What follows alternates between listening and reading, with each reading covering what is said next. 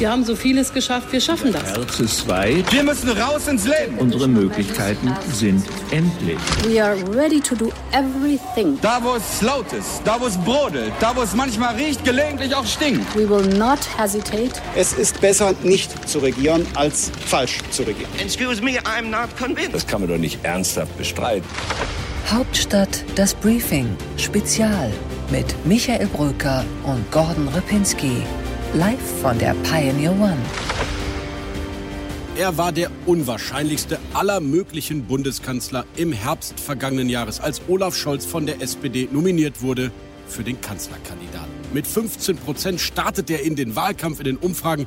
Jetzt liegt Olaf Scholz in allen Umfragen vorne. An diesem Sonntag könnte es soweit sein. Nach 1998 wird wieder ein Sozialdemokrat Bundeskanzler. Olaf Scholz ist sich sicher, dass er das schaffen kann. Und heute, einen Tag vorher, ist er zu uns an Bord gekommen auf die Pioneer One nach Potsdam.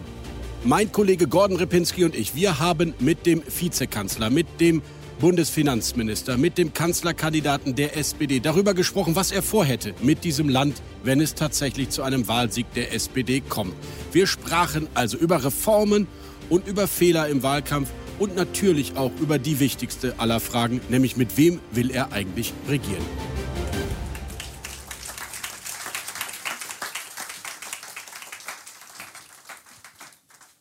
Herzlich willkommen auch von unserer Seite nochmal hier äh, bei Ihrem letzten Interview vor dem Wahltag dann tatsächlich. Herzlich willkommen, Olaf Scholz. Wie geht's Ihnen jetzt? Es geht mir ganz gut. Die Kampagne ist, glaube ich, kann man ohne einseitig zu sein, ganz gut gelaufen. Armin Laschet war vor einer Woche hier an Bord, Herr Scholz, und sagte, er solle seine eigene Schlagzeile suchen und sagte, Laschet im Aufwind. Jüngsten Umfragen wird knapp, oder? Nö, glaube ich nicht. Ich ja. glaube, dass da ein Momentum zu sehen ist, das sich seit vielen Wochen aufgebaut hat, dass viele Bürgerinnen und Bürger einen Regierungswechsel wollen. Sie wollen einen sozialdemokratischen Kanzler, mich als Kanzler. Und ich bin sehr berührt von dieser Zustimmung, die ja weit über die Zustimmung für die SPD hinausgeht und sagt denjenigen, die sich noch nicht endgültig entschieden haben, macht es, wie es euch vorgenommen hat und macht das Kreuz bei der SPD, denn dann bekommt ihr auch einen Kanzler Olaf Scholz. Und wer führt, wird dann am Ende auch den Kanzler stellen? Das ist jedenfalls doch eine ganz bemerkenswerte Entwicklung, wenn man sieht, welchen Aufschwung die Umfragewerte für die SPD genommen haben. Und deshalb leitet sich daraus, glaube ich, auch vieles ab. Aber entschieden wird morgen am Wahltag. Und das, glaube ich, gebietet die Demut, dass niemand den Eindruck erweckt, die Wahl wäre schon vorher fertig gelaufen. Einige hatten ja schon vor ein paar Monaten schon diese Meinung und haben schon sich mit allem nach der Wahl beschäftigt. Aber das Tolle an der Demokratie ist, es sind wirklich die Bürgerinnen und Bürger, die entscheiden und nicht die Leute in den Hinterzimmern, die Leute, die das kommentieren, beschreiben, analysieren, sondern Demokratie ist Volkswille. Herr Scholz, wir haben natürlich immer an Sie geglaubt, ist klar hier bei The Pioneer. Sehr ähm, gut. 26 Mal in der Geschichte der Bundesrepublik Deutschland hat die zweitplatzierte Partei am Ende den Regierungsauftrag bekommen und den Regierungschef gestellt, entweder im Bund oder im Land. Ähm, ist das für Sie ein Thema, dass es am Ende um demokratische Mehrheit im Parlament geht und nicht darum, wer Erster wird? Ich bin sehr froh, dass Willy Brandt 1969 die Regierung gebildet hat und dass äh, Helmut Schmidt das auch wiederholt geschafft hat, dass wir das äh, hinbekommen haben in der Geschichte der Bundesrepublik Deutschland. Aber mal ganz ehrlich, dass wir diese Frage jetzt erörtern, hat ja was damit zu tun, dass die Leute, die sie vorher nicht erörtert hätten, sich nicht ausgemalt hätten, dass die SPD vorne liegen könnte. Und ich genieße den Moment. Ich möchte Ihre Frage noch ein bisschen also im Raum stehen lassen.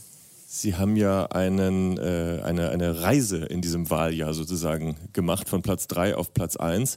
Äh, Sie haben natürlich immer äh, sehr viel Selbstbewusstsein ausstrahlen wollen und ausgestrahlt. Aber gab es denn eigentlich so einen Moment, wo Sie wirklich angefangen haben, daran zu glauben, okay, es kann sein, dass ich wirklich am Ende führe? Ich bin angetreten, um das zu ermöglichen. Und deshalb haben wir ein paar Entscheidungen miteinander in der SPD getroffen, die dazu auch die Voraussetzungen geschaffen haben, dass wir so früh gesagt haben, wer Kanzlerkandidat der SPD sein soll, dass wir die ganze Zeit über und auch vorher schon gezeigt haben, dass wir geschlossen miteinander zusammenarbeiten können, dass wir ein sehr zuversichtliches, pragmatisches Programm beschlossen haben, an das man glauben kann, dass es auch umgesetzt wird. Das sind alles die Voraussetzungen dafür, dass am Ende das dann auch zugetragen hat. Und natürlich spielt eine Rolle bei den Erwägungen, die die Bürgerinnen und Bürger anstellen, dass sie sich überlegen, wer kann das eigentlich? Und da war dann die Antwort nach der Flut, nach dem Bild, äh, was Armin Laschet da geliefert hat. Da haben sie sich gedacht, vielleicht bin es ich am Ende, auf den die Bürger schauen. Bin ja Kanzlerkandidat, um Kanzler zu werden. Ja, und aber trotzdem nochmal, wenn Sie sich dann so einen Fehler anschauen, wie ihn Armin Laschet gemacht hat während der Flut, haben Sie sich gedacht, okay, das eröffnet mir jetzt vielleicht eine Chance, die sonst nicht da gewesen wäre? Ich habe äh, dazu gar nichts gesagt bisher während der ganzen Wahlauseinandersetzung, weil ich finde, das gehört nicht zu meinem Stil und meiner Art und Weise zu kommunizieren. Warum soll ich jetzt kurz vor Öffnung der Wahllokale damit anfangen? Keine Sorge, Herr Scholz, wir kommen auch noch auf Ihren Wahlkampfspot.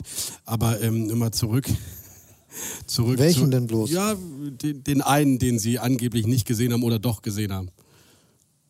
Ja, ja, wir kommen gleich später nochmal zu. Sie können sich dann die Antwort jetzt schon mal überlegen. Nein, im Ernst, ähm, Herr Scholz, Sie liegen vorne, das ist richtig. Ähm, Sigmar Gabel, den kennen Sie, der war mal Parteivorsitzender, war vor wenigen Tagen hier an Bord und sagte, die Wahrheit ist für uns Sozialdemokraten, sagte er, das mag schmerzhaft sein, wenn Olaf Scholz Kanzler wird, dann war das eine Anti-Baerbock und eine Anti-Laschet-Wahl, aber keine Pro-SPD oder Pro-Scholz-Wahl. Sagen Sie zu so einer Analyse eines klugen Sozialdemokraten? Ich werbe ja dafür, dass möglichst viele sich dafür entscheiden, die SPD zu wählen und äh, Sigmar Gabel tut es auch. Ja, manchmal muss man dem nachschmecken, was Olaf Scholz sagt. Wir wollen aber, glaube ich, über das reden, was auf dieses Land zukommt und nicht nur über Koalition und Spekulation und ehemalige Vorsitzende. Ähm, Herr Scholz, als Reform Sozialdemokrat sind Sie mir in meinem politischen Leben zunächst mal bekannt geworden, als Sie Generalsekretär selbstverständlich der SPD unter Gerhard Schröder waren und die Reformagenda mit allem, was Sie an Euphorie in sich tragen, verteidigt haben. Und ähm, wenn ich mir jetzt Ihr Wahlprogramm anschaue, stabile Renten, höhere Pflege, höhere Löhne, wo sind eigentlich die Zumutungen, die doch eigentlich angesichts der, ja, der, der Datenlage, der Faktenlage, wenn ich mir eine demografische Entwicklung in diesem Land, aber wo sind eigentlich die Zumutungen, die Olaf Scholz eigentlich auch versprechen müsste, weil sie in den nächsten vier Jahren auf jeden Fall auf uns zukommen? Ich glaube, Sie haben ein viel zu gestisches Verständnis von Politik. Es geht ja nicht darum, dass man eine Fahne hochzieht, sondern es geht ja darum, dass wir konkret die Aufgaben lösen, die jetzt für die 20er Jahre anstehen. Und deshalb will ich sehr klar sagen, es gibt ein paar Dinge, die wichtig sind, weil die Bürgerinnen und Bürger wissen müssen, dass sie sich darauf verlassen können. Zum Beispiel darauf verlassen können, dass wir das schaffen, das große Problem des fehlenden Wohnraums zu lösen mit einem großen Bündnis für das Wohnen, indem wir mehr Wohnungen bauen. Wenn ich sage 400.000 Wohnungen pro Jahr, ist das 100.000 mehr als jetzt. Wenn wir sagen, das soll viele, viele Jahre gehen, ist das etwas, was mir schon mal gelungen ist, als ich Regierungschef in Hamburg war. Aber wenn ich sage, dass das letztendlich ja wenig ist im Vergleich dazu, dass wir schon mal 800.000 gebaut haben, dann ist das doch ein sehr pragmatisches, aber dringend notwendiges Reformvorhaben. Das Gleiche gilt für die Frage der stabilen Renten. Wir haben sehr viel getan in den letzten Jahren, aber trotzdem müssen die 17-jährigen Männer und Frauen, die jetzt die Schule verlassen, eine Berufsausbildung beginnen und fünf Jahrzehnte arbeiten werden und jedes Jahr, jeden Monat in diesen fünf Jahrzehnten Beiträge zahlen, doch wissen, worauf sie am Ende rechnen können. Also zum Beispiel, dass es keinen weiteren Anstieg des Renteneintrittsalters gibt und dass es ein stabiles Rentenniveau gibt. Dass das möglich ist, kann man ja verstehen, wenn man sieht, dass die Expertinnen und Experten der 90er Jahre sich alle verrechnet haben. Die haben uns ja erzählt, dass wir jetzt viel höhere Beiträge zahlen würden. Wir zahlen aber weniger Beitrag als zur Zeit von Helmut Kohl. Und die haben uns erzählt, wir wären jetzt viel weniger Arbeitnehmer und Arbeitnehmer, aber jetzt sind wir sechs Millionen mehr. Und damit ist ja auch klar, was wir tun müssen, nämlich dafür sorgen, dass das Beschäftigungsniveau, zum Beispiel was die Chancen von Frauen betrifft oder von älteren Arbeitnehmern, die mit Mitte 50 den Arbeitsplatz verlieren, besser wird. Und wir haben als sozialdemokratische Politik in Deutschland den Mindestlohn durchgesetzt. Wenn wir ihn jetzt nochmal erhöhen, dann ist das eine dringend notwendige Sache. Und wie notwendig sie ist, sieht man an der Zahl derjenigen, die davon profitieren. Das sind 10 Millionen. Nur die Frage, was ist die große Herausforderung? Das ist jetzt eine andere. Das ist nämlich die industrielle Modernisierung Deutschlands, die vor uns steht. Und es ist die größte Modernisierung seit weit über 100 Jahren. Das ist wahrscheinlich mit dem Aufschwung Deutschlands Industrie am Ende des 19. Jahrhunderts bestenfalls zu vergleichen, was jetzt vor uns steht. Und wir müssen es hinbekommen, dass praktisch alles neu gemacht wird in knapp 25 Jahren. Das bedeutet, Stahl wird nicht mit Hochöfen hergestellt, sondern mit Direktreduktionsanlagen. Das sind milliardenschwere Investitionen. Das gilt für die Chemieindustrie, die Zementindustrie. Ich habe hier in Brandenburg eine Firma besucht, die weiß genau, wie sie Zement 230 klimaneutral herstellen will. Das gilt für den Maschinenbau, den Automobilbau.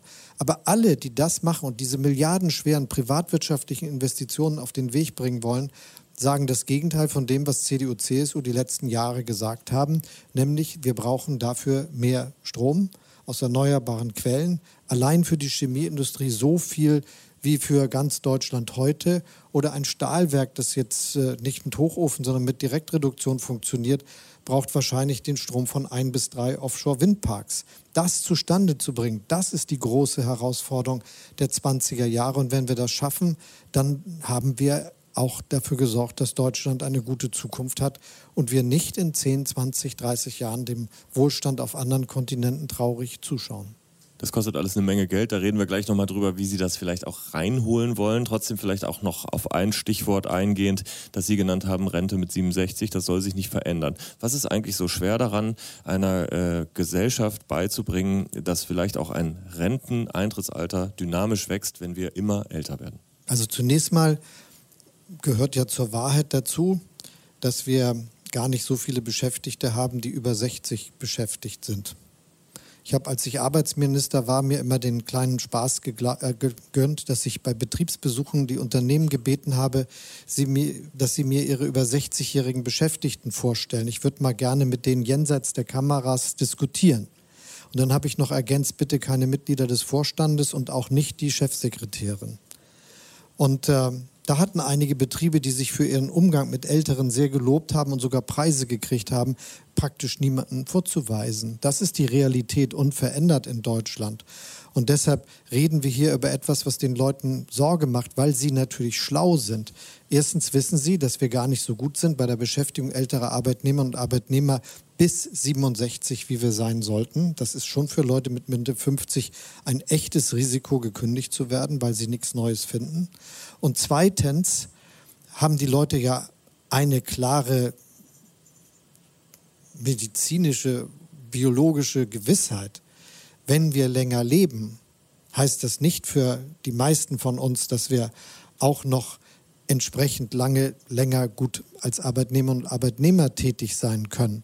Das heißt, der Anstieg der Lebenserwartung geht nicht in einer mathematischen Gleichung ganz einfach mit äh, der Fähigkeit, auch erfolgreich berufstätig zu sein, weiter. Und das macht dann Leuten Angst, wenn man ihnen etwas Unmögliches abverlangt. Ich finde, für die normalen Bürgerinnen und Bürger angesichts der Realität der letzten Jahrzehnte wäre ein Arbeitsleben, das fünf Jahrzehnte ausmacht, von 17 bis 67 schon ganz schön viel. Die mathematische Gleichheit, die wir meinen, ist ja eher die Beitragszahler zu Beitrags äh, Rentenempfängern, die bald in wenigen Jahren schon bei 3 zu 1 liegen wird. Meine Frage ist eher die Experten. Ja, aber haben Sie, ich finde, ich, ich möchte, dass die Expertinnen und Experten der ja, 90er Jahre einmal aufstehen und sagen, wir haben uns verrechnet, Nein, wir entschuldigen uns und wir fangen neu an. Herr Scholz, aus meiner Sicht hatten die Experten recht. Und zwar nicht in Bezug auf den Beitrag, weil die konnten ja damals nicht ahnen, dass im Grunde die sozialen Sicherungssysteme natürlich nur deswegen stabilisiert wurden, weil wir Hunderte, dieses Jahr, Sie wissen das besser als ich, 112 oder so, Milliarden Euro aus dem Steuersäckel in die äh, Renten- und Sozialkassen geben. Jetzt jüngst diese Woche bei uns im Hauptstadt-Newsletter exklusiv zu lesen gewesen. Eine Milliarde Euro noch in die Pflegekasse rein. Solange wir Steuerzahler natürlich die Sozialsysteme peppeln, kann man natürlich immer sagen, die Beiträge bleiben schön stabil. Das ist, ein, das ist nicht richtig. Die wussten das, weil es zur deutschen Rentenversicherung seit Ewigkeiten dazugehört, dass ein substanzieller Teil, und zwar seit sehr langem schon über ein Drittel der Ausgaben aus Steuermitteln refinanziert wird über Beiträge und über direkte Zuschüsse. Und das ist ein System, das zur Stabilität dazu beiträgt und im Übrigen auch ein Stück Gerechtigkeit. Denn über die Steuereinnahmen, die als Beiträge oder als Zuschüsse von der Rentenversich äh, an die Rentenversicherung geleistet werden, finanzieren ja Leute wie wir, die ganz gut verdienen, hoffe ich jedenfalls für Sie beide.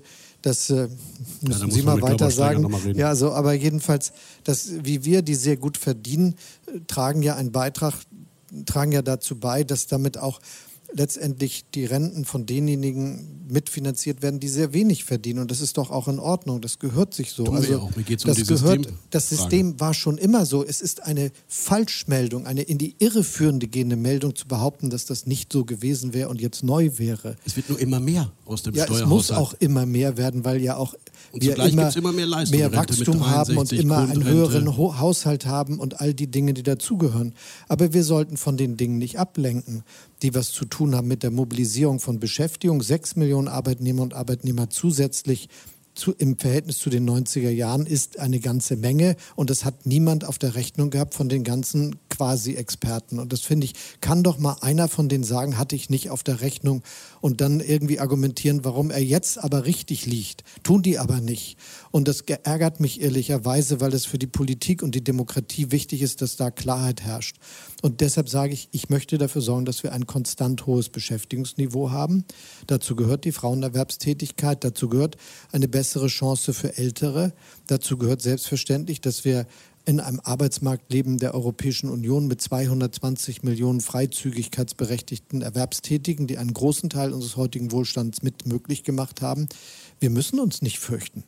Aber vielleicht sagen Sie uns doch noch mal einmal, wie das Geld reinkommen soll. Es ist ja nicht nur die Rente und wenn man äh, all das machen möchte, was Sie da gesagt haben, trotz des demografischen Wandels, dann können wir uns, glaube ich, trotzdem darauf einigen, äh, dass es teurer wird, dass man auch Geld reinstecken muss. Äh, dann haben Sie eben den äh, Wandel der Industriegesellschaft genannt, Pflege zum Beispiel, Wohnen, alles Themen, die sehr viel Geld kosten.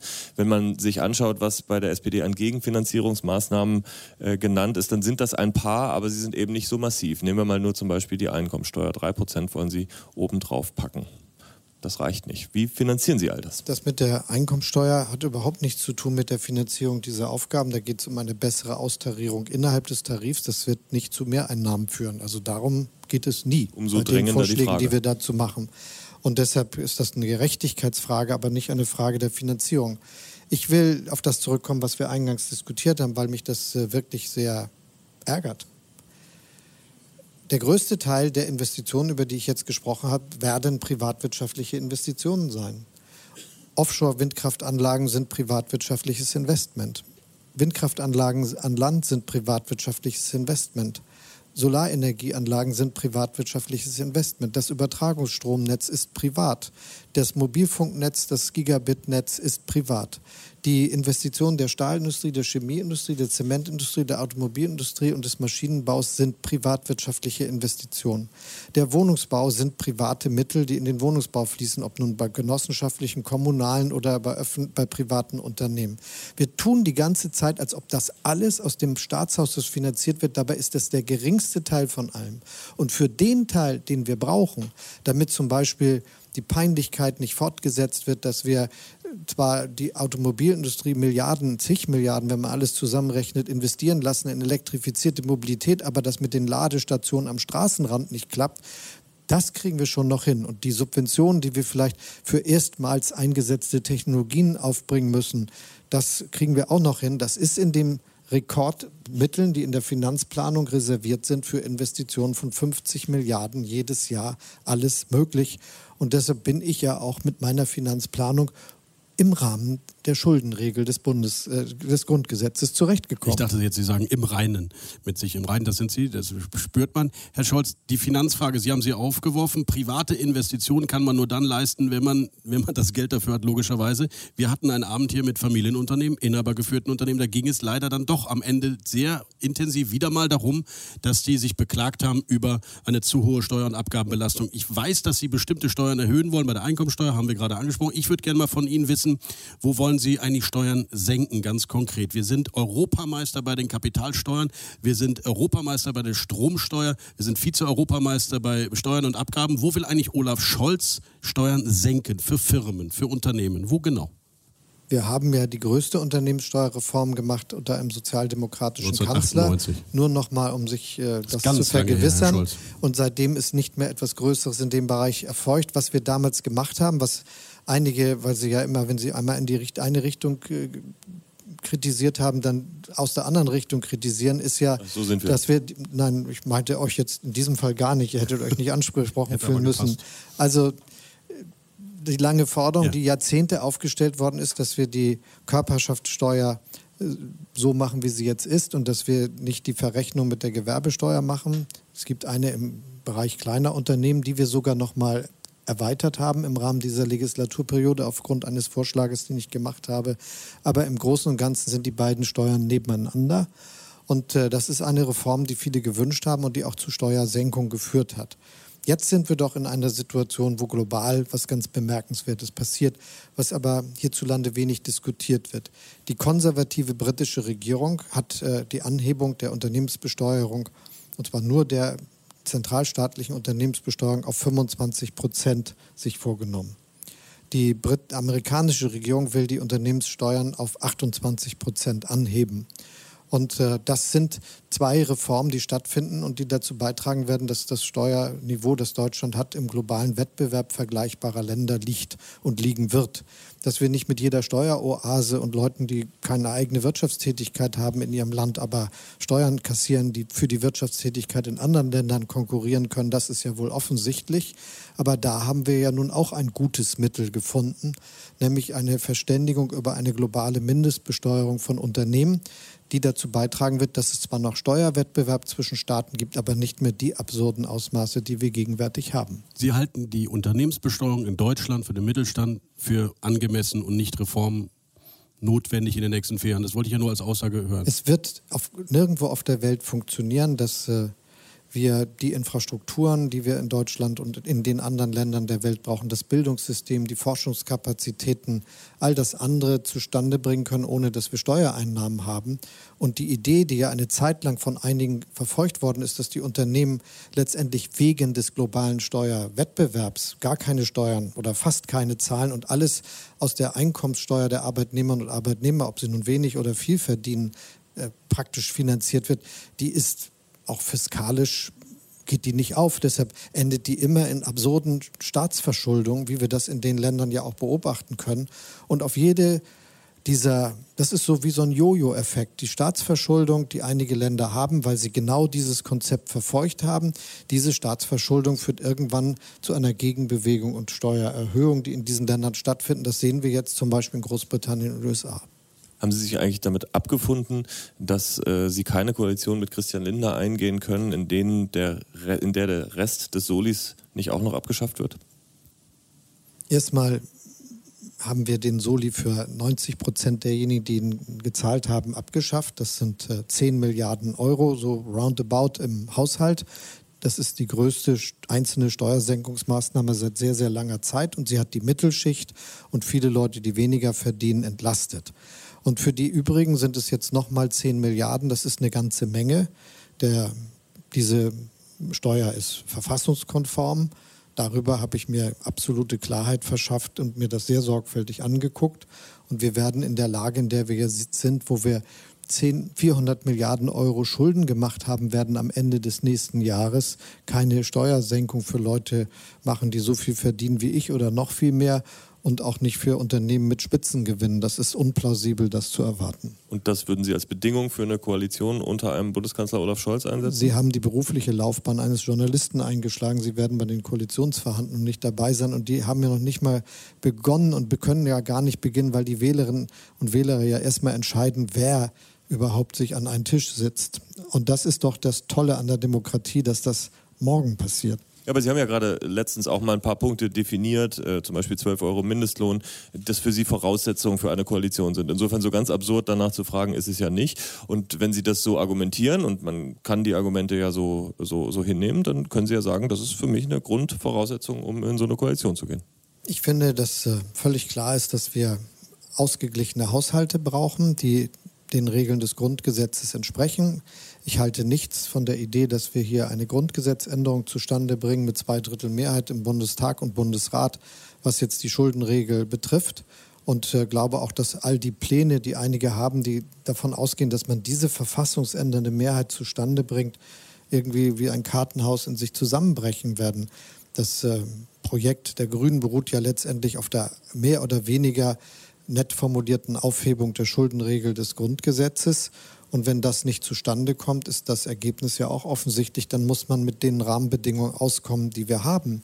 Was ich versucht habe, immer in das fortschrittliche Milieu unserer Gesellschaft hinein zu argumentieren, dass diese Schuldenregel der beste Schutz ist vor gierigen Ideen, dass Leute mit Spitzeneinkommen jetzt dringend Steuerersenkungen durchsetzen müssen, weil die gingen dann nur mit Staatsverschuldung. Das ist noch nie anders gegangen. Und die Staatsverschuldung ist ja jetzt dann begrenzt durch die Schuldenregel. Also das könnte man auch progressiv wenden. Herr Scholz, äh, Sie gehen im Wahlkampf als Mann gerne auch auf die Plätze, der für das solide Regieren steht. Das hört man auch immer wieder in Ihrem Umfeld, in Ihrer Kampagne. Darauf legen Sie Wert. Wie kann es denn eigentlich sein, dass ausgerechnet der Mann, der für solides Regieren steht, so viele Finanzskandälchen und Affären in seiner Aufsicht hatte? Cum-Ex, Warburg, Wirecard.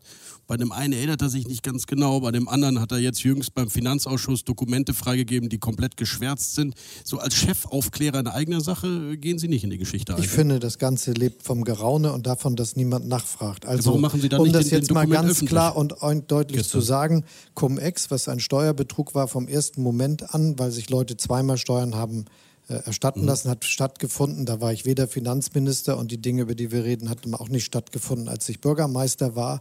Und das gehört auch dazu. Übrigens auch zu seriösem Journalismus, dass man jetzt berichten kann, dass alle möglicherweise in Frage kommenden beeinflussten Personen der Hamburger Finanzverwaltung öffentlich in Ausschusssitzungen, wie alle Zeitungen berichtet haben, bekundet haben, sie sind nicht beeinflusst worden. Man könnte auch Warburg, sagen, könnte Ja. auch sagen, Kapitel abgeschlossen. Und die Wirklichkeit ist, dass man natürlich Fragen kriegt, wo dann letztendlich alle immer insinuieren, was das bedeuten soll. Aber in Wahrheit ist ganz klar, es hat keine Beeinflussung der Finanzverwaltung gegeben. Das ist durch den Ausschuss mittlerweile mehrfach aufgeschrieben, gesagt und gehört. Hat auch keiner behauptet hier. So, ich wollte nur, aber es, es steht immer sowas im Raum, deshalb sage ich das mal ganz klar. Es gibt da gar nichts, was man sich vorhalten lassen muss. Und das Zweite ist die Frage zum Beispiel mit der FIU, um das mal zu sagen. Da habe ich einen Laden übernommen, den hat, was er richtig gemacht hat, Bundesminister Schäuble im Herbst 2017 vom BKA zum Zoll übertragen. Es ist von den 100 Mitarbeitern, die das BKA hatte für die Technik, wir nehmen die Meldung auf, geben sie ungeprüft weiter, woraufhin sich alle Staatsanwaltschaften und Polizeien in Deutschland beschwert haben, weil sie gesagt haben, wir können das gar nicht verarbeiten. Ist, von den 100 ist keiner mitgegangen, sondern es ist völlig neu aufgebaut worden. Als ich im, Herbst, im März 2018 Minister wurde, waren da 160 Leute. Jetzt sind da 500, demnächst sind da 700. Es ist eine erstklassige neue IT. Ich habe mich gegen massiven lobbyistischen Widerstand durchgesetzt und möglich gemacht, dass zum Beispiel Abfragen bei den Staatsanwaltschaften und Polizeien von der FIU gemacht werden können, die vorher gar nicht gemacht werden ko konnten. Ich habe den Kreis derjenigen, die Meldung abgeben muss, erweitert, sodass wir nicht mehr 50.000, sondern 150.000 Meldungen haben. Und ich finde, für drei Jahre ist das eine ziemlich massive Bewegung, die da zustande gebracht worden ist. Und deshalb sage ich ganz klar, das ist das, was zu berichten ist. Und wenn dann das Finanzministerium gefragt wird, gibt doch die Dokumente einfach frei, ihr habt ja eine reine Weste und der Finanzausschuss von links bis rechts ärgert sich, dass alles geschwärzt ist, dann sagen sie, was? Ich glaube, die Dokumente, um die es geht, äh, da dreht es sich gar nicht um die geschwärzten Teile, sondern um die ungeschwärzten. Und es gehört ein bisschen dazu, dass man sagt, das Wenn sind da ja geschwärzte. Bei den übrigen sind ja nur die Steuergeheimnisse anderer Personen zu beachten. Daran ist aber gar keiner interessiert, sondern an anderen Fragen. Und deshalb finde ich schon gehört dazu, dass das hier immer gesagt worden ist. Und einige fragen sich ja immer, warum verfängt das nicht? Ich gebe Ihnen eine Antwort, weil in diesen Fragen das gemacht worden ist, was man tun muss. Und die FIU zum Beispiel einen solchen Aufwuchs gekriegt hat und so viel in Bewegung gebracht worden ist, wie das noch nie der Fall war. Da ist in drei Jahren mehr passiert als in 30 Jahren. So, jetzt haben wir noch ganz, ganz viele andere Themen und nicht mehr so wahnsinnig viel Zeit. Deswegen haben wir uns überlegt, äh, lösen wir das Ganze mit einer wunderbaren Rubrik aus unserem Hauptstadt-Podcast, den Sie sicher jeden Freitag äh, fleißig auch im Wahlkampf immer von Anfang bis Ende durchgehört haben. Äh, und am Ende kommt immer die Rubrik Einsatz zu. Wir sagen Ihnen also einen Begriff äh, und würden dann gerne einen Satz von Ihnen zu Na, diesem mal gucken. Häufig komplexen häufig komplexen Thema hören. Und wir fangen gleich mit einem ganz einfachen Thema an, das Sie locker lösen können und in einem Satz beschreiben. Wahlrechtsreform. Eine Wahlrechtsreform ist notwendig und sie wäre auch in dieser Legislaturperiode möglich gewesen. Aber man muss sich einmal kurz hinsetzen und sagen, warum brauchen wir die? Wir haben in Deutschland ein Wahlrecht, wo die Zweitstimme darüber entscheidet, wie stark die Fraktionen im Parlament sind, im Großen und Ganzen. Das ist unser Verhältniswahlrecht, das wir haben. Deshalb auch hier nochmal die Botschaft, die Zweitstimme ist die Kanzlerstimme und wer will, dass ich der nächste Bundeskanzler werde, muss auch die Zweitstimme an die SPD geben. Aber es ist eine Priorität auch für die, äh, auch wenn das bedeutet, dass die SPD dann am Ende in den Wahlkreisen womöglich zurückstecken Und das Zweite ist, dass wir, nein, man kann gleichzeitig, wenn man schon in Schwung ist, die Erststimme auch bei dem guten Kandidaten von der SPD abgeben. Aber die, die zweite Bemerkung, die dazu gehört, ist, wenn wir, dass wir jetzt in das Problem kommen, ist, dass eigentlich die heutige Konstruktion des Grundgesetzes auf einer Wirklichkeit aufbaut, die nicht mehr gegeben ist, nämlich dass wir, dass die erfolgreiche Partei weit über 30 Prozent, vielleicht sogar 40 Prozent der Stimmen hat und dass das ihre Erfolge in den Wahlkreisen über das Zweitstimmenergebnis weitgehend äh, abgedeckt werden. Das ist jetzt nicht mehr ganz so plausibel, weil das bei uns jetzt Wahlergebnisse gibt, die so ähnlich sind wie auch in anderen Ländern, was äh, auch die größeren Parteien betrifft. Und deshalb brauchen wir eine Reform, die aber, das muss man sich dann auch klar sagen, einen bitteren Beigeschmack hat. Die Zahl der Wahlkreise muss dann beim nächsten Mal kleiner sein, damit äh, der Fall, dass es Überhang- und Ausgleichsmandate gibt, nicht so häufig eintreten kann. Und das ist nicht zustande gekommen, im Wesentlichen, weil, wie jeder weiß, die CSU das für sich nicht wollte und es deshalb nicht vereinbar war. Aber ein paar kleine Schritte haben wir gemacht, sodass die Explosion des Bundestages je nach Wahlergebnis etwas begrenzter ist, aber den anderen müssen wir auch noch machen, was nicht schön ist. Also wer sich mit dem britischen Parlamentarismus auskennt, der weiß, dass da, ich glaube, ein Wahlkreis etwa 90.000 Einwohner umfasst. Das ist bei uns ganz, ganz anders und hat natürlich auch Konsequenzen. Und wenn es jetzt mehr werden und wir vielleicht über 300.000 im Schnitt landen, dann hat das auch Konsequenzen, über die man sich klar sein muss. Trotzdem werden wir das machen müssen angesichts der Realität. Zur Erinnerung, diese Rubrik heißt Einsatz zu. Äh, Herr das Scholz. war ein Satz. Ich äh, habe viele Komma und Semikolons gesetzt. Der nächste Begriff, Matruschka-Spot. Ist einmal gesendet worden und dann nicht wieder. Kannten Sie ihn vorher oder nicht? Ich habe den nicht entschieden, dass der gesendet wird und ich habe den auch nicht freigegeben, um das dazu zu sagen. Für sowas ist in der SPD der Kampagnenchef zuständig und er hat sich dazu auch umfassend erklärt. Und dass er jetzt millionenfach zu sehen war im Netz, ist Schicksal. Ach, ich glaube, der hat gar keine so große Rolle gespielt und äh, das ist, was viel besser gewirkt hat, ist der Spot, den wir jetzt machen und der in den Fernsehsendern zu sehen ist. Tempolimit. Die SPD, die manchmal weiser ist als ich, hat beschlossen, dass es das geben wird. Europäischer Finanzminister. Macht keinen Sinn ohne eigene Einnahmen der Europäischen Union und ein Budget. Der Haushalt der Europäischen Union ist jetzt äh, immer noch viel kleiner als der deutsche, selbst in Normalzeiten. Deshalb gibt es da einen Zusammenhang, den man im Blick haben muss. Ein europäischer Finanzminister braucht auch ein europäisches Budget.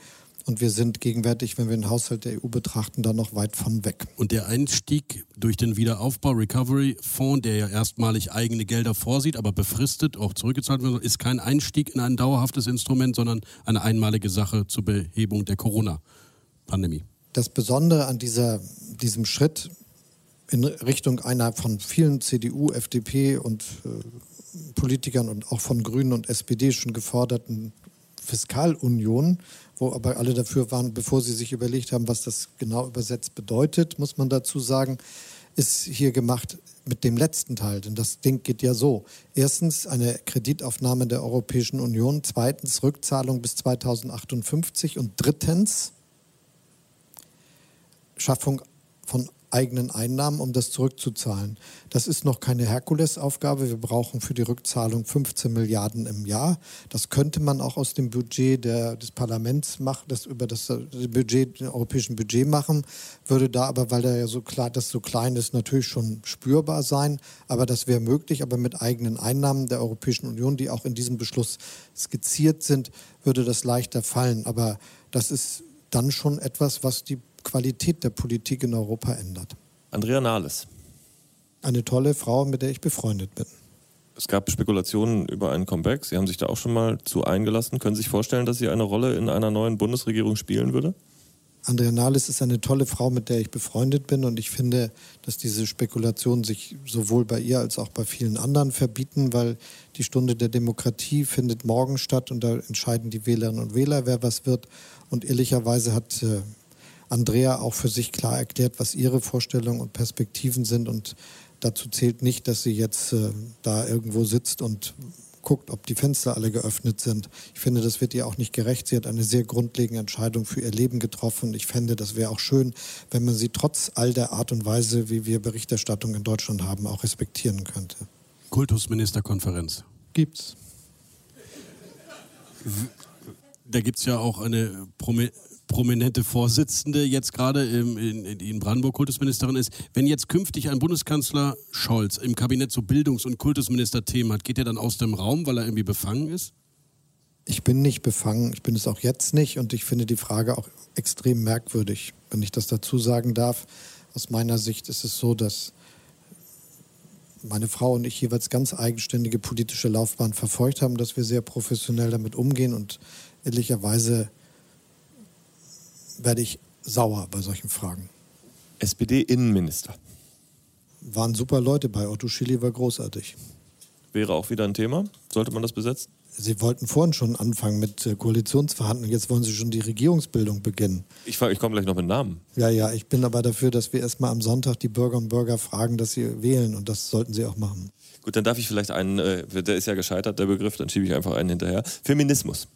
Feminismus ist wichtig für die Zukunft unserer Gesellschaft. Ich bezeichne mich selbst auch als Feministen, weil ich glaube, dass wir noch lange nicht da sind, wo wir sein müssten. Als ich mit 17 in die SPD eintrat und mich politisch stärker engagiert habe, habe ich echt gedacht, dass wir so in 20 Jahren das hingekriegt hätten mit der Gleichstellung von Männern und Frauen. Und da sind wir immer noch nicht angekommen. Das ist eine große Aufgabe. Wie groß die ist, hat man eigentlich an dem peinlichen Widerstand gemerkt, den es gibt den es gegeben hat von Seiten von CDU, CSU dagegen, dass wir eine Regel ins Gesetz schreiben, dass bei den großen Publikumsaktiengesellschaften, die im DAX notiert sind, wenn da größere Vorstände sind, eine Frau dabei sein soll. Da haben die echt vier Jahre gegen gekämpft. Da fragt man sich ja auch, was sagt uns das, aber nicht nur über die CDU, CSU, sondern auch über die Frage, wie weit wir vorangekommen sind mit der Gleichstellung in Deutschland.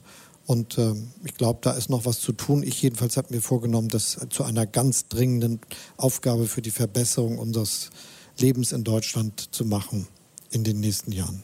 Die sich ja dann sicherlich auch auf die Politik und auf die Ämter, die es dort zu verteilen gibt, äh, erstrecken wird. Sie haben ja schon gesagt, Sie wollen ein paritätisches Kabinett auch besetzen. Äh, auf der anderen Seite kann man natürlich trotzdem eine Situation haben, wo der Bundeskanzler, Bundespräsident, Bundestagspräsident womöglich männlich ist. Finden Sie sowas problematisch? Ich finde, dass wir eine Situation schaffen müssen, in der es einfach sich dann bei den herausgehobenen Positionen am Ende einfach durch die veränderte Wirklichkeit schon ergibt, dass wir dann selbstverständlich irgendwie, weil es so ausgeht, da auch Frauen in den einzelnen Führungsfunktionen haben. Und ich finde, das muss dann eben sehr früh anfangen, zum Beispiel auch, indem das Parlament so zusammengesetzt ist, dass da mehr Frauen sind. Nächster Begriff, äh, Herr Scholz, Verbrennungsmotor. Ja. Gibt's Gibt noch es, ja. mit Ihnen auch noch länger als 2030? Ach. Oder soll das einfach die Wirtschaft vielleicht entscheiden? Ich finde, das wird die Wirtschaft entscheiden. Sie hat es auch weitgehend entschieden. Wenn man mal, ich habe mal neulich gelesen von Herrn Hahn, ein Interview, mhm. dem alten Volkswagen-Chef, mit zu seinem 95. Geburtstag. Und da hatte er gesagt, was ich interessant fand, das ist in Wahrheit die bessere Technik, um ähm, Autos zu bewegen, die Elektri Elektromobilität. Und wir haben jetzt die technischen Fortschritte gemacht und machen sie noch in ganz schneller Zeit, um das auch möglich zu machen. Und ich glaube, das wird sich schneller Bahn brechen, als wir das gegenwärtig denken. Wer sich mal die Industriegeschichte der USA zum Beispiel anguckt und sieht, wie schnell die aus einem Land mit äh, lauter nicht planierten Straßen dann ein Land mit Highways, mit äh, Tankstellen, Mineralölindustrie und Automobilindustrie geworden sind. Die haben in 30 Jahren, wenn ich mich jetzt nicht völlig vertue, es geschafft, den Automobilisierungsgrad einschließlich Straßenbau und Mineralölindustrie zu schaffen, den wir es in den 60er Jahren erreicht hatten. Und jetzt gibt es das alles schon, die Straßen und, äh, und eine leistungsfähige Automobilindustrie, die jetzt das ändert. Ich bin überzeugt, sobald, und da sind wir jetzt ja kurz davor, die Produkte einfach attraktiver und auch nicht teurer sind, wird das von selber eine unglaubliche Beschleunigung aufnehmen. Aber wir sollten diese kleine Nummer hinkriegen mit den Ladestationen am Straßenrand und an den Tankstellen. Da sagt die Automobilindustrie, der Verkehrsminister liest immer noch die Sprechzettel von vor zwei Jahren vor, aber egal, sagt die Automobilindustrie, sie möchte gerne 2000 Ladepunkte pro Woche haben. Wir kommen, glaube ich, nicht mehr auf 1000 pro Monat und das zeigt vielleicht, welche Aufgabe man mal anpacken sollte. Mitgliederbefragung. Haben wir mehrere gemacht. Kevin Kühnert hat jetzt gesagt, das ist eigentlich ein Standard, der gesetzt wurde. Das müsste die SPD in der nächsten Koalition auch wieder machen. Sehen Sie es auch so? sehr geschickt ausgedrückt, wenn ich das mal sagen darf, nachdem ich das gelesen habe. Und die Wahrheit ist, das entscheiden wir, wenn es soweit ist. Aber das ist eine Sache, die immer bei uns gut funktioniert. Aber es gibt Sie keinen Automatismus. Ich meine, ihr seid Naja, jetzt, erst das seid ist ja ihr eine dabei, wirklich dass berechtigte Frage, ob die SPD-Mitglieder noch was zu sagen haben danach, mit wem man zum Beispiel zusammengeht oder nicht. SPD-Mitglieder haben immer was zu sagen, weil es gibt äh, die wie Demokratie in der SPD und die besteht darin, dass wir Delegierte haben, Parteitage, Parteivorstände, dass dort Beschlüsse gefasst werden und ab und zu werden sie auch durch Mitgliederbefragung äh, unterstützt. Aber ich finde, sie äh, sind ja völlig falsch unterwegs, wenn ich mir diese etwas äh, unfreundliche Bemerkung erlauben darf. Die Debatte hat stattgefunden in einer Zeit, in der niemand sich sicher war, ob wir jetzt trotz einer Wahlniederlage in die Koalition eintreten. Und äh, im Augenblick gehe ich davon aus, dass es um die Frage geht, wie wir mit, wenn die Bürgerinnen und Bürger so abstimmen, wie die Umfragen und die Stimmung auf den Marktplätzen und Infoständen den Eindruck macht, uns einen Auftrag geben, eine Regierung zu bilden, als die Partei, die das mit anderen zusammen macht. Das ist ja eine völlig andere Lage und da muss man sich über die Frage gar keine vertieften Eine Gedanken machen. unfreundliche Bemerkung zurück. Es waren ja nicht wir, sondern ein gewisser Herr Kühnert, der das einen Tag vor ihrer Wahl äh, öffentlich gemacht hat. Ich glaube, das hatten wir gar nicht auf dem Schirm, das Thema. Na, Aber das haben Sie ihm wahrscheinlich hat- genauso selber gesagt, Ihr wie habt gerade mir. gefragt und äh, er hat eine Antwort gegeben, die lautet, also alles zusammengefasst, kann man machen, werden wir sehen. Wir wollen einmal versuchen, mit Ihnen morgen äh, zu dem Zeitpunkt 18 Uhr äh, zu blicken äh, und äh, zu überlegen mit Ihnen gemeinsam, wie das dann ablaufen wird. Und ich erwarte jetzt von Ihnen nicht, dass Sie mir sagen, mit wem Sie dann genau eine Koalition bilden, aber vielleicht sagen Da haben wir Sie es mir... doch schon mal leichter Ja, miteinander. ist wirklich, genau, ich komme schon auf Sie zu. Aber vielleicht sagen Sie mir einfach mal, ähm, was so Ihr Gefühl ist. Was braucht man vielleicht an Klarheit, um auch am Sonntag schon Telefonate führen zu können? Oder rufen Sie einen Christian Lindner auf jeden Fall an? Ich ähm, rede öfter mit ihm. Genau. Und jetzt rufen Sie ihn dann am Sonntag auch nochmal an oder reicht es erstmal? Ich glaube schon, dass äh, wir uns alle ein bisschen unterhalten werden. Aber das Besondere an der Art und Weise, wie diejenigen, die da Verantwortung haben, miteinander sprechen, ist ja, dass die besonders gut funktioniert, wenn vertrauliche Gespräche die Qualität der Vertraulichkeit auch immer behalten. Aber Sie haben eine verlässliche, gute Beziehung zu Christian Lindner, das ist schon richtig. Ich habe eine gute Beziehung zu ihm. Ich habe. Äh, Sie duzen sich? Nö. Sie haben ähm, natürlich immer bei sich in der SPD auch die Debatte gehabt um eine Koalition mit der Linkspartei. Ähm, aber vor allem jetzt ja auch die Frage, ob Sie Gespräche mit der Linkspartei führen. Es gibt da so eine Art, wenn ich das richtig vernehme, eine Art Konsens. Wenn Sie vorne liegen, dann gibt es auch Gespräche mit der Linkspartei. Ist das richtig? Es gibt überhaupt noch gar keine Verständigung darüber, was wir dann machen, weil die Bürgerinnen und Bürger uns ja einen Hinweis geben werden, was wir tun sollen. Ich glaube, dass es schon gut tun würde, wenn das Plebiszitäre, das Demokratische, das die Wahlen darstellen, nicht so gering geschätzt würde, wie das einige machen, die sich immer schon mit allem beschäftigen, was nach der Wahl ist, bevor die Wahl überhaupt stattgefunden hat. Und wenn ich so herangegangen wäre an diese Sache und auch die SPD, dann wären wir gar nicht jetzt so gut in den Umfragen, weil wir dann ja gar nicht uns getraut hätten, dass wir viele überzeugen können. Das haben wir aber gemacht und das hat auch sehr weit getragen und sehr gut funktioniert. Wie weit es dann trägt, das werden wir genau zusammengerechnet sehen am Wahltag. Und deshalb finde ich, geht es darum, dass wir eine gute, stabile Regierung bilden. Und da gibt es eine Sache zu wissen, nämlich, dass es niemals passieren wird, dass mit den Grundfunktionen unseres Gemeinwesens spielerisch umgegangen wird. Das heißt, für mich ist völlig klar, dass wir die enge Zusammenarbeit mit den USA brauchen, dass wir eine starke Kooperation in der NATO benötigen, dass wir eine starke Bundeswehr brauchen, die auch gut finanziell ausgestattet ist, was sich in den letzten Jahren ja mit einer Steigerung von, des Etats von 36 Prozent nun auch faktisch dargelegt und bewiesen habe. Es geht darum, dass wir eine starke, souveräne Europäische Union brauchen, dass wir ordentlich mit dem Geld umgehen, dass die Wirtschaft wachsen muss und dass es auch mit der Sicherheit im Innern klappt. Also alles Dinge, um die es ja gar keinen Zweifel geben kann beim Regierungsbilden. Herr Scholz, wenn Sie jetzt noch den Satz danach sagen würden, und deswegen will ich gar, auf gar keinen Fall eine Koalition mit den Linken, dann könnten Sie doch theoretisch diese ganzen Schröder-Sozialdemokraten, vielleicht die Merkel-Wähler, vielleicht ein paar Sozialliberale so schnell doch noch zu sich holen, dass sie auf jeden Fall Richtung 30 gehen. Wäre das nicht fast strategisch sinnvoll, einen klaren Satz gegen eine Linkskoalition zu sagen, die Sie doch im Herzen gar nicht wollen? Zunächst mal schönen Dank dafür, dass Sie mir ein solches Ergebnis zutrauen und der SPD. Nur mit dem Nachsatz. Und äh, ich glaube, die Bürgerinnen und Bürger kennen mich, wenn ich mir diese Bemerkung erlauben darf. Und sie wissen deshalb sehr genau, was für einer ich bin und für welche Politik ich stehe. Und deshalb habe ich diese Dinge ja auch genannt. Vor vier Jahren gab es eine relativ schwierige äh, Regierungsbildung, wir erinnern uns alle. Ähm, und ähm, das lag ja vielleicht auch an, an einer mangelnden Offenheit der einen oder anderen Partei für Koalitionen, die nicht unbedingt gewünscht waren. Ähm, jetzt sind wieder Ko Koalitionsoptionen im Gespräch, die eventuell nicht gewünscht waren. Vielleicht haben wir wieder eine schwierige Regierungsbildung, wir wissen es eben jetzt nicht. Gibt es für Sie ein Ergebnis nach diesem Wahltag, wo Sie sagen würden, das sollte nicht passieren, weil das wäre schwierig für unsere Demokratie? Naja, die AfD ist das äh, ist eine dramatische Bedrohung für das demokratische Gespräch in Deutschland. Und deshalb hoffe ich, dass wir durch erfolgreiche Politik sie klein machen können, dass sie auch irgendwann mal wieder aus den Parlamenten verschwinden.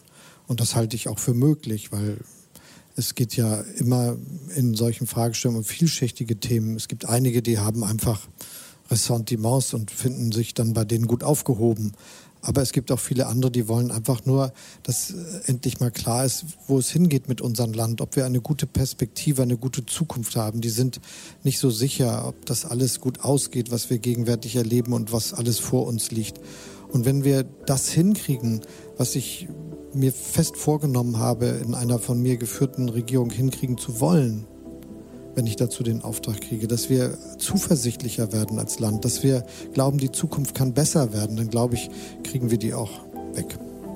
Herr Schulz, wir bedanken uns, dass Sie Ihr wichtigstes und letztes Interview bei uns geführt haben. Wir bedanken uns bei Ihnen, liebe Pioneers, ähm, dass Sie hier heute an Bord waren. Viel Erfolg noch bei den letzten Wahlkampfminuten, die Sie, glaube ich, jetzt gleich auf dem Marktplatz noch machen.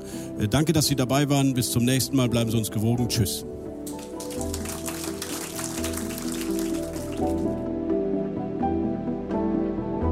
Vielen Dank, dass Sie dabei waren, liebe Zuhörerinnen und Zuhörer. Olaf Scholz Selbstbewusstsein war, glaube ich, zu spüren in diesem Gespräch und damit sind wir gespannt, was an diesem Sonntagabend um 18 Uhr über die Bildschirme läuft.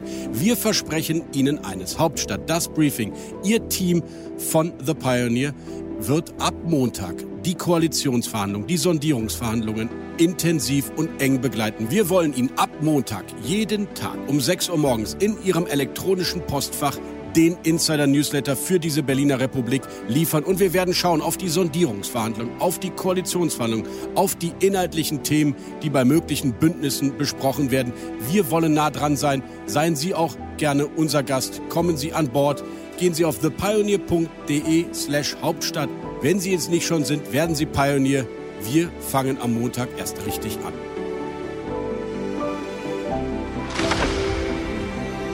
Hauptstadt das Briefing Spezial mit Michael Bröker und Gordon Ripinski. Live von der Pioneer One.